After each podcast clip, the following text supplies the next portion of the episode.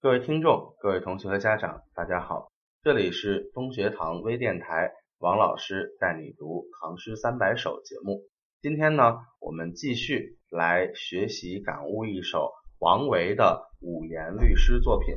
这首五言律诗作品呢，可以说是王维非常著名的一首代表作，也是我们在课文中小学背诵中间可能要求背诵的一首作品，因此也请大家多加注意。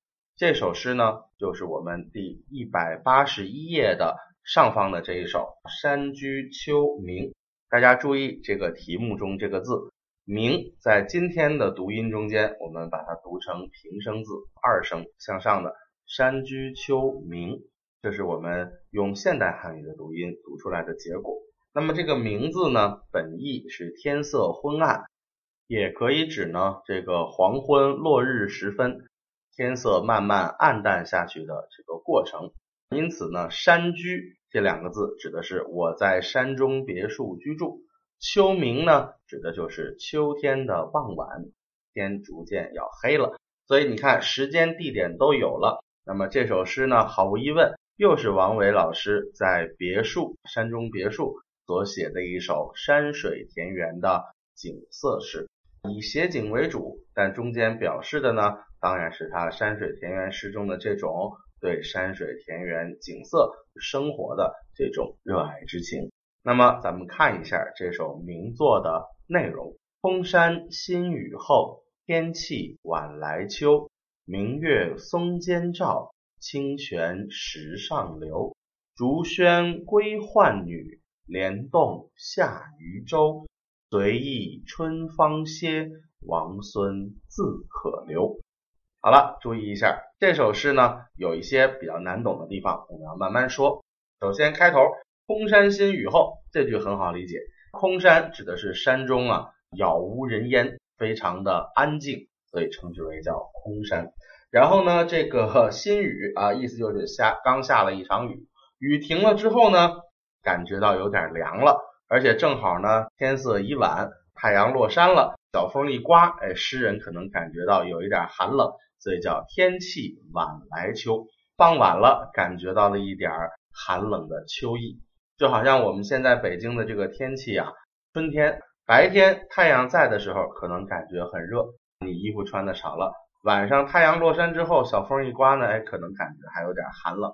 天气晚来秋，到晚上了，感受到秋天的意味了。接着后面三四两句是王维五言律诗中间的传世名句。明月松间照，清泉石上流。咱们好好体会一下这两句，这两句非常符合后来的大诗人苏轼对于王维的赞美，说这个王维啊叫诗中有画，画中有诗。因为王维除了是一位大诗人之外，他还是一个大画家。虽然我们现在看到的王维的作品，这个传世一千多年已经很稀少了，但是呢，王维的诗里面。也包含着他的画意，诗情画意。那么这两句啊，“明月松间照，清泉石上流”，就体现出了王维作为一个画家的构图能力。怎么叫构图呢？大家要注意，在我们古诗写景的时候，我之前也跟大家在早期的节目中说过，就是要注意一下景色的方位和它们的内容之间的层次啊。你在一幅画上不可能什么东西。大的、小的、远的、近的堆在一起，一定要错落有致的安排景物。那么“明月松间照，清泉石上流”，短短的十个字中间，层次安排是大师级的水准。比如我们想一想，“明月松间照”，在松树的树叶、树枝的影子里照落的明月，请问是高处还是低处？毫无疑问是高处的景色。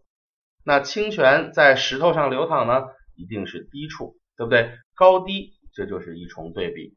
类似的，明月松间照，大家感受一下，是不是一个非常非常典型的色彩上的描写呀？想想月光从松树的影子里照下来，这是一个写光的、写颜色的一个句子。那清泉石上流，大家再想一想，会不会发出声音啊？哗啦哗啦的流水声吧？哎，这个地方写的就是声音。一句颜色，一句声音，高处的比较远的大景色，和近处的、低处的比较响亮的小景色。大家想一想，哎，高低、远近、大小、声音、颜色都有了。更重要的是，这中间还用了一个艺术手法，我们之前讲过很多次了，叫动静结合，是不是？明月松间照，哎，静态的景色；清泉石上流呢，是动态的景色。所以你看，这里高低、远近、大小、动静、声音、颜色都齐了。所以这就是所谓的诗中有画，景色的层次非常的清晰。那么五六两句继续写景，这个时候就从自然的景物写到了人，哎，但是自然和人之间的关联呢，也是非常的微妙。叫竹喧归浣女，莲动下渔舟。大家要注意这两句用了倒装句的写法。什么叫竹喧归浣女啊？就是竹林里面传来了一阵喧闹的声音，应该是河边洗衣服的姑娘们已经回家了。这叫竹喧归浣女。因为姑娘们回来，于是竹林里喧闹。所以这一句真正的语序应该是浣女归而竹喧。那同样的道理，下一句应该是什么呀？莲动下渔舟，指渔舟下而莲动。这帮洗衣服的姑娘们在河边洗完衣服回来了，又想趁着月光明亮去游玩，怎么办呢？把小船放进水中，在荷叶中去划船。于是这个时候，因为船在莲叶中穿行，于是莲叶莲花都开始摇动了起来，就叫渔舟下而莲动。所以你看，竹喧归浣女，莲动下渔舟，一个倒装句式，把这个景色写得非常的错落有致，而又生机盎然。这个喧闹啊，什么莲花动啊，哎，写的都非常的清晰。然后这种景色的摇动，实际和人的活动是分不开的。于是作者呢，在晚间看着如此美丽的景色，就发出感慨。叫随意春芳歇，王孙自可留。这两句实际上逆用了楚辞中的典故。咱们的注解里头也写了，王孙游兮不归，春草生兮萋萋。啊，春天的草长得很茂盛，可是王孙呢出去游玩，他就不回来了。于是楚辞的招引式后面写道：王孙兮归来，山中兮不可以久留。深山里是不能老待的。但是作者在这儿反过来用。说王孙自可留，哎，深山有什么不能待的呀？深山里面充满了美丽的景色和宁静的生活。那什么叫随意春芳歇呢？春芳歇实际上是照应着开头和题目的秋天，因为到了秋天，我们一般的经验是不是叶子都掉了，花都谢了，草都枯萎了呀？对，这叫春芳歇，意思是春天的这些美好的草啊、花啊。哎，都会消失的。但是作者在这儿给他的评价是随意，什么意思啊？就是春天的花草啊，你随便消失吧。即使这样，我也可以留在深山中享受这样的生活。所以你看，他对于秋天的山、秋天的别墅中的景色也是非常的喜爱。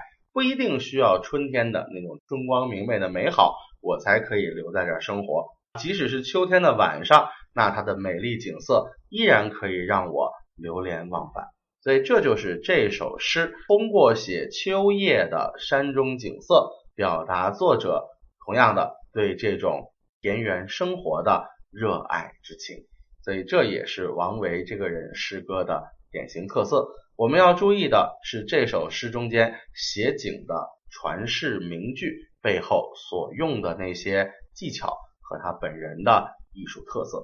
那么时间关系，本期节目呢就先到此为止，谢谢大家。